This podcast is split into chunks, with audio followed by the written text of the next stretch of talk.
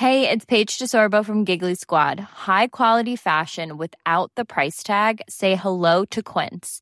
I'm snagging high-end essentials like cozy cashmere sweaters, sleek leather jackets, fine jewelry, and so much more. With Quince being 50 to 80% less than similar brands. And they partner with factories that prioritize safe, ethical, and responsible manufacturing. I love that. Luxury quality within reach. Go to quince.com slash style to get free shipping and 365-day returns on your next order. quince.com slash style.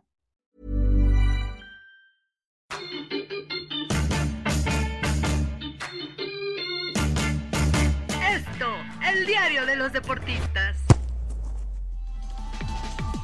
Hola, ¿qué tal amigos del Esto? ¿Cómo están? Qué gusto saludarlos. Bienvenidos al podcast del Esto, el diario de los deportistas. Les saluda José Ángel Rueda, me acompañan Luis Carriles, Miguel Ángel Mujica y Osiris Méndez. Y pues bueno, vamos a hablar de qué otro tema, sino del tema que todo el mundo ha estado hablando, del Super Bowl 55. Ya pasó, ya ganaron los Bucaneros, Tom Brady ganó su séptimo anillo en la cuenta personal. Todo historia, ¿no? Lo que vimos. Pero hay algo que yo quiero poner sobre la mesa ya para empezar de una vez con el análisis. Es de que más allá del resultado, digo, alguien tenía que ganar, ganaron los Bucaneros. Sin embargo, la forma, el resultado, 31-9 terminó ganando Tampa Bay. Lo que más me sorprende es que es un resultado que en verdad refleja lo que pasó en el emparrillado. Luego hay temas que dicen, no, es que es, muy engañoso. No, en este caso no es muy engañoso. Las ausencias pesaron para Tampa Bay en esa línea ofensiva y la defensiva de los Bucaneros se los comieron de todas, todas. Así que yo quiero empezar con ese tema. Luis Carril estuvo el máximo defensor de Brady. Más bien es el que más confiaba en Brady. Eh, hay, hay que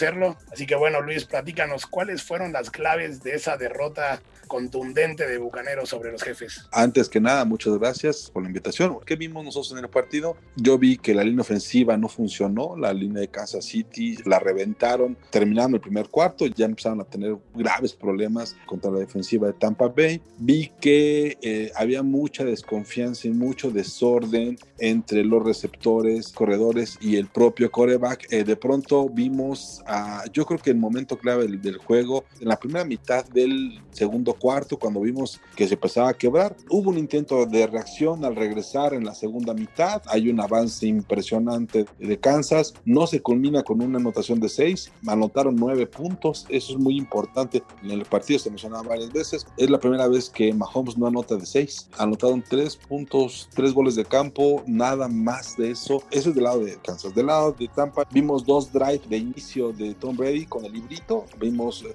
jugando por izquierda, jugando por el centro, jugando por derecha, jugando por el centro, intentó carrera, intentó pase, midió a la defensiva en los primeros dos drives y luego empezó a jugar a desgastar, a desgastar, a desgastar. El tipo, insisto, es una máquina, nunca estuvo fuera de control y eso le permitió a él mantener sus ofensivas pues relativamente largas. Creo que el único error que tuvo en un momento Tom Brady fue cuando aneció, digamos, en querer anotar por tierra y la defensa de Kansas se creció y los mandó hacia atrás. Al final del día, ahí perdieron tres puntos. Lo que él probó en ese momento es que tenía que empezar a jugar probablemente más rápido y utilizó a sus viejos confiables de siempre. Gronkowski anotó, me parece que muy bien. Eh, la experiencia de Antonio Brown fue muy importante y bueno, pues Tom Brady. Yo creo que el partido, más allá de lo espectacular que fue la primera mitad. En la segunda mitad ya estaba totalmente decidido. Vimos a, un Kansas pegado y vimos una línea ofensiva de Kansas que se cansó de fallar. Sí, en realidad sí fue, fue un partido sorprendente, ¿no? Por el resultado. Pero acá, a ver, vámonos con Miguel Ángel Mujica, porque yo recuerdo que en el podcast pasado eh, Mujica se indignó cuando Luis le mencionó que Mahomes era un jovencito. Y lamentablemente ayer Mahomes se vio como un jovencito, o en realidad Mahomes no tuvo mucho que ver, Mujica. Platícanos qué es lo que tuviste, esa ausencia de Eric Fisher, el guardia del lado izquierdo, fundamental para defender a Mahomes. En su lado ciego no funcionó. ¿Qué es lo que tuviste, mi querido Miguel? Hola, ¿qué tal Ángel Luis, Osi, todos los que nos permiten llegar a sus oídos en este podcast del esto? Pues sí, el tema más relevante, a pesar de que Patrick Mahomes lo intentó de todas las formas, corriendo, pasando, incluso ya nada más le faltaba que él se aventara el mismo balón y él lo atrapara, lo intentó de todas formas, pero yo quiero resaltar a la defensiva de los Bucaneros. Endama Kosu, William Goldson, Jason Pierre-Paul, Devin White, Lavonta David, Shaquille Barrett, hasta el mismo Antoine Winfield, jugadores que dieron el partido de su vida y presionaron a Mahomes, pero como nunca en la temporada. Leí a varios personajes diciendo que en este partido Mahomes iba a tomar pues el hilo que dejaría Brady como la leyenda que es, pero pues ayer Brady hasta nos dijo que, que va a seguir la próxima temporada, ¿no? Yo sigo considerando que Mahomes no es un chavito. El señor Luis Carriles me podrá decir lo que quiera, pero yo no lo considero un chavito, yo lo considero como un futuro salón de la fama de, la NFL, obviamente si las lesiones lo respetan, y simplemente perdió porque la defensiva de Bucaneros hizo lo que quiso con su línea ofensiva, como tú lo decías Ángel, no metí mi apuesta y pues perdí tanto con el señor Luis Carriles como en las casas de apuesta. Y eso es lo que duele, ¿no? Finalmente. Osiris Méndez, ¿cómo estás? Gusto saludarte, mío. Sí, acá es un tema, se habló mucho de la polémica con los oficiales, que si las marcaciones, sin embargo creo que al final eh, Tampa Bay se llevó un triunfo contundente, ¿no? Lejos de cualquier polémica. ¿Qué tal, Angelito? ¿Qué tal, amigo? buenas tardes. Sí, eh, la verdad que yo creo que esas apreciaciones pasan a segundo término cuando un equipo eh, borra por completo a otro. Me parece que Tampa Bay aprovecha los errores también por ahí que comete Kansas City, los capitaliza Tom Brady. Creo que todas las estrellas estuvieron en constelación a favor de, Tom Brady, de, los Bucaneros, una gran, gran eh, postemporada, no hay que decirlo, ganando tres juegos de visitante en postemporada y bueno, coronándose en casa en el Super Bowl. Me parece que sí fue un equipo que dominó, que si por ahí algunas cosas tuvo alguna falla, no fueron fallas que pesaron y me parece que con toda justicia eh, Bucaneros es el campeón del Super Bowl en edición 55. Aquí, como bien mencionas, Brady logró capitalizar los errores, ¿no? Y ahora quiero centrarme en precisamente Tom Brady, porque es la historia del partido, es la historia de la década, es la historia de las últimas dos décadas en NFL. Gana su séptimo anillo, se consagra, yo creo que ya no hay ni duda, como el mejor jugador de todos los tiempos. Sin embargo, yo creo que este título, si no es que ya desde el pasado que logró contra Rams el sexto anillo, ya lo coloca en la discusión por el mejor deportista, ya ni siquiera el mejor jugador de fútbol americano, ni el mejor coreback, sino ya como el mejor deportista de la historia, ¿no? Ahí compitiendo con hombres como Michael Jordan, en una de esas Michael Phelps. Osiris Méndez, regresamos también contigo. ¿Qué es lo que tú ves en Tom Brady que lo hace distinto? Ese liderazgo, esa capacidad. Es un competidor nato, ¿no? Gana su séptimo anillo a los 43 años. Creo que es una historia fabulosa para todos los que nos gustan los deportes. Sí, Ángel, eso es un fuera de serie. Me parece que Tom Brady eh, combina muchas cosas, inteligencia, madurez, sabe explotar las condiciones de cada uno de sus jugadores. Hay que decirlo, que de los 10 Super Bowls eh, que ha disputado ha perdido 3, pero esas experiencias le han permitido madurar. Creo que él también de lo negativo saca lo positivo y por eso él está convertido en el mejor de, todos los tiempos en la NFL y todavía amenaza con seguir jugando después de los 45. Es un hecho que al menos fuera la próxima temporada. Él firmó dos contratos con los Bucaneros. Va a haber Tom Brady para más y creo que la inteligencia, la precisión, la madurez son aspectos que caracterizan a Tom Brady sobre el emparrillado, esté con el equipo que esté. Gracias, Osi. Acá, Luis Carriles, hablamos un poco antes de comenzar el programa donde tú confiabas mucho en Tom Brady, sabías de que la experiencia le podía dar del todo este título. Sin embargo, también mencionabas que como aficionado de otro equipo o como analista o como persona externa al universo de Tom Brady, es decir, a Patriotas en su momento o ahora a Tampa Bay, es, es un mariscal de campo que yo creo que por lo triunfador puede llegar a, caer gordo, ¿no? ¿Qué, ¿Qué, no puedes decir de Tom Brady? A mí, Tom Brady y los Pats me, me, me, me caen mal toda la vida, no de ahorita, de siempre pero pues una, cosa es eso y la otra cosa es disfrutar al tipo que juega fútbol americano como pocos. Te das cuenta que, que muchas de las llamadas de atención que ayer hacían, que mucho del juego adentro de las jugadas de adentro del emparellado. Muchas llamadas las hacía el propio Tom Brady corrigiendo, arreglando o manejando lo que le mandaban en la línea de coaching. En ese sentido, creo que un poco se parece a lo que hacía Peyton Manning, que manejaba sus equipos, que los manejaba bien, que se, se sumaba, que se los echaba al hombro y se los jalaba. Junto con Peyton es el segundo mariscal de campo que tiene campeonatos en las dos conferencias y que gana un Super Bowl con dos equipos diferentes. Creo que es un tipo de récords. Yo sí creo que en el futuro podemos tener un coach o una escuela o algo relacionado con el pantalón largo del fútbol americano de la NFL. No sé si vaya a regresar realmente el año que sigue. Creo que él demostró su punto, lo sale de Pats y ahora está a ver qué hace. El tema es también ver cómo van a reforzar el equipo. El tema también es hay una revalorización de muchos de sus integrantes y va a depender mucho de decisiones de los empresarios. Si deciden mantener los costos, si deciden bajarlos, habrá ofertas por algunos agentes libres, habrá quien se vaya, habrá quien se quede. Yo creo que sí puede haber una escuela de Tom Brady en, en corebacks, como son el partido, es el mejor. El tema aquí es que el MVP se lo dan a Aaron Rodgers de Green Bay y yo podría apostar que Aaron podría cambiar cualquiera de sus tres anillos por uno de los que tiene Tom.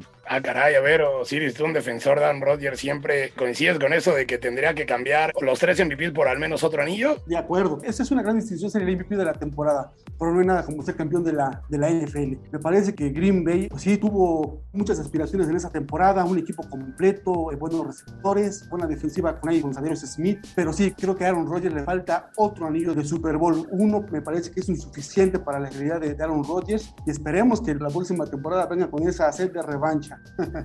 a ver, a ver qué tal. A ver, mi, mi, querido Miguel, ya veo que quieres hablar. Te pregunto rápido, rápido este tema. Si la próxima temporada, suponiendo que Tom Brady va a regresar como está indicado, como él mismo lo ha dicho, y, y ahora sí no se te va la apuesta, ¿apostarías por Tom Brady para ganar su octavo Super Bowl o no?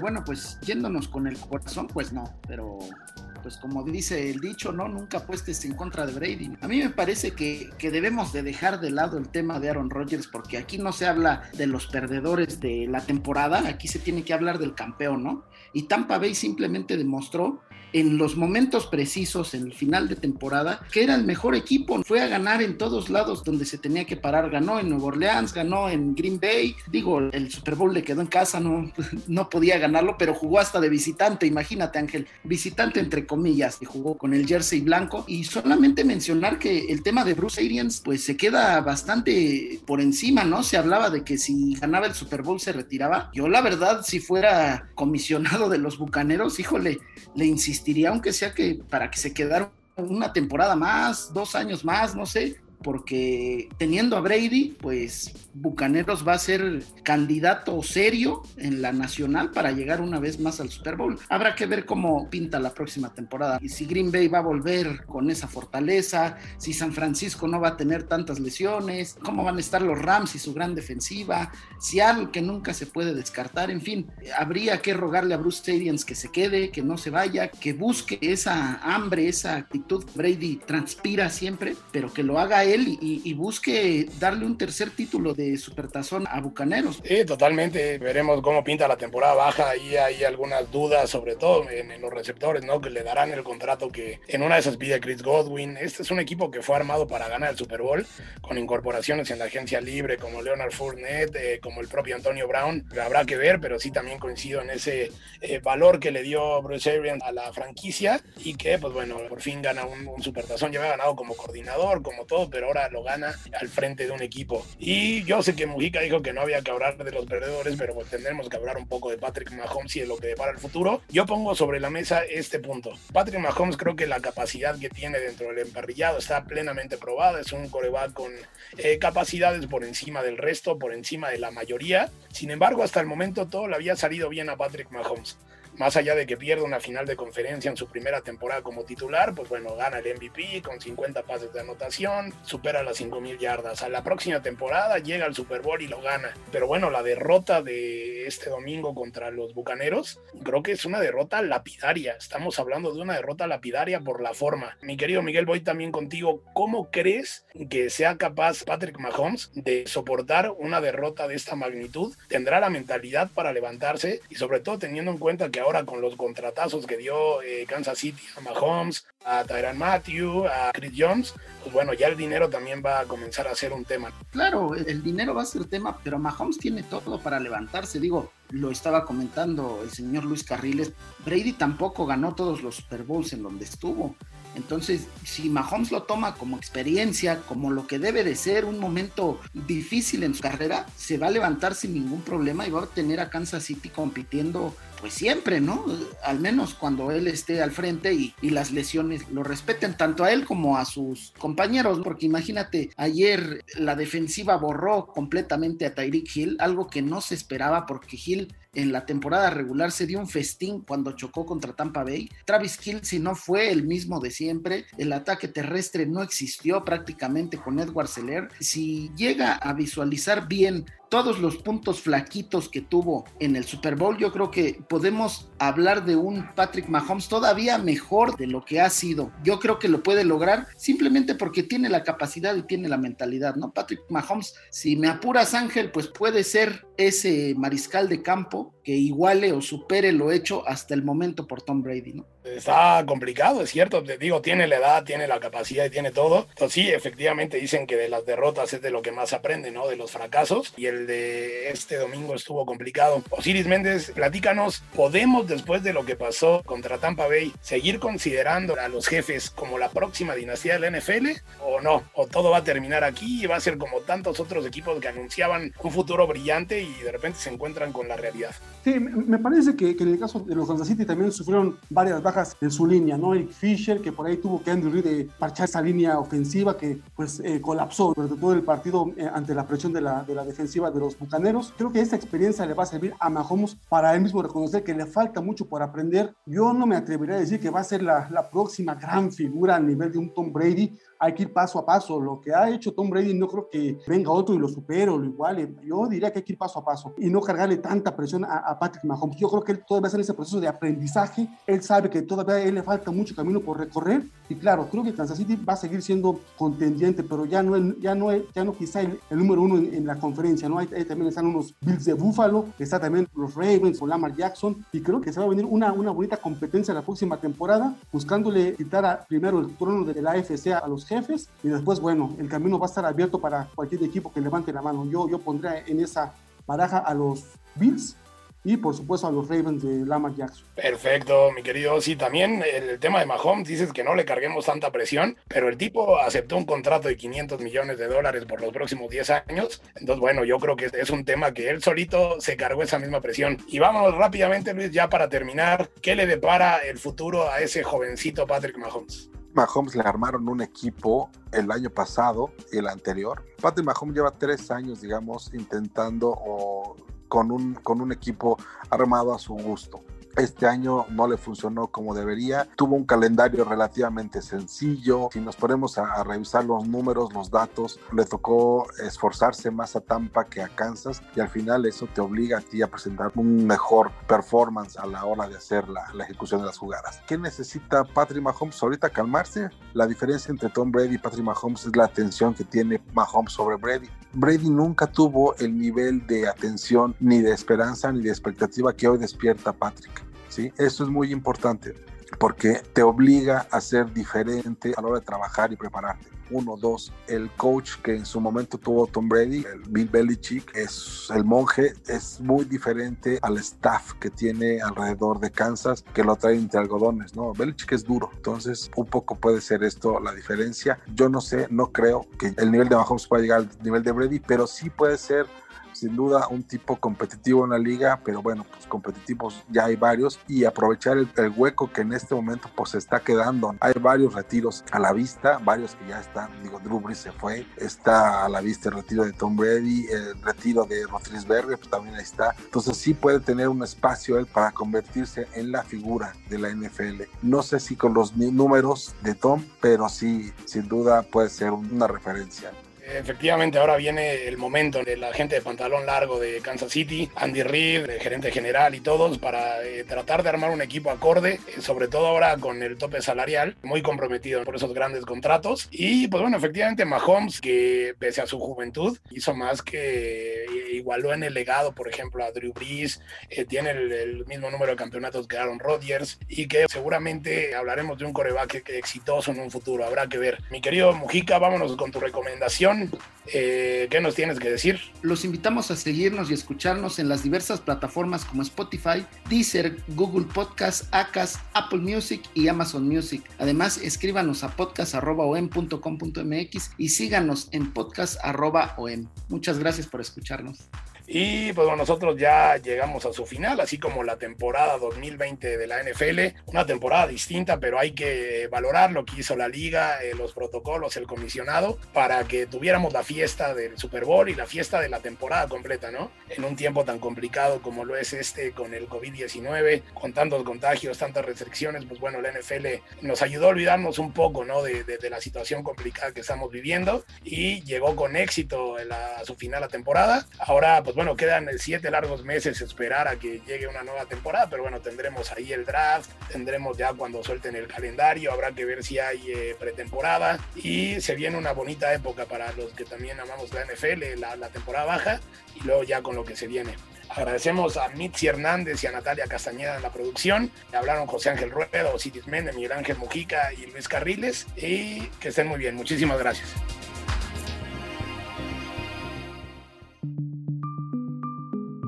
Es una producción de la Organización Editorial Mexicana.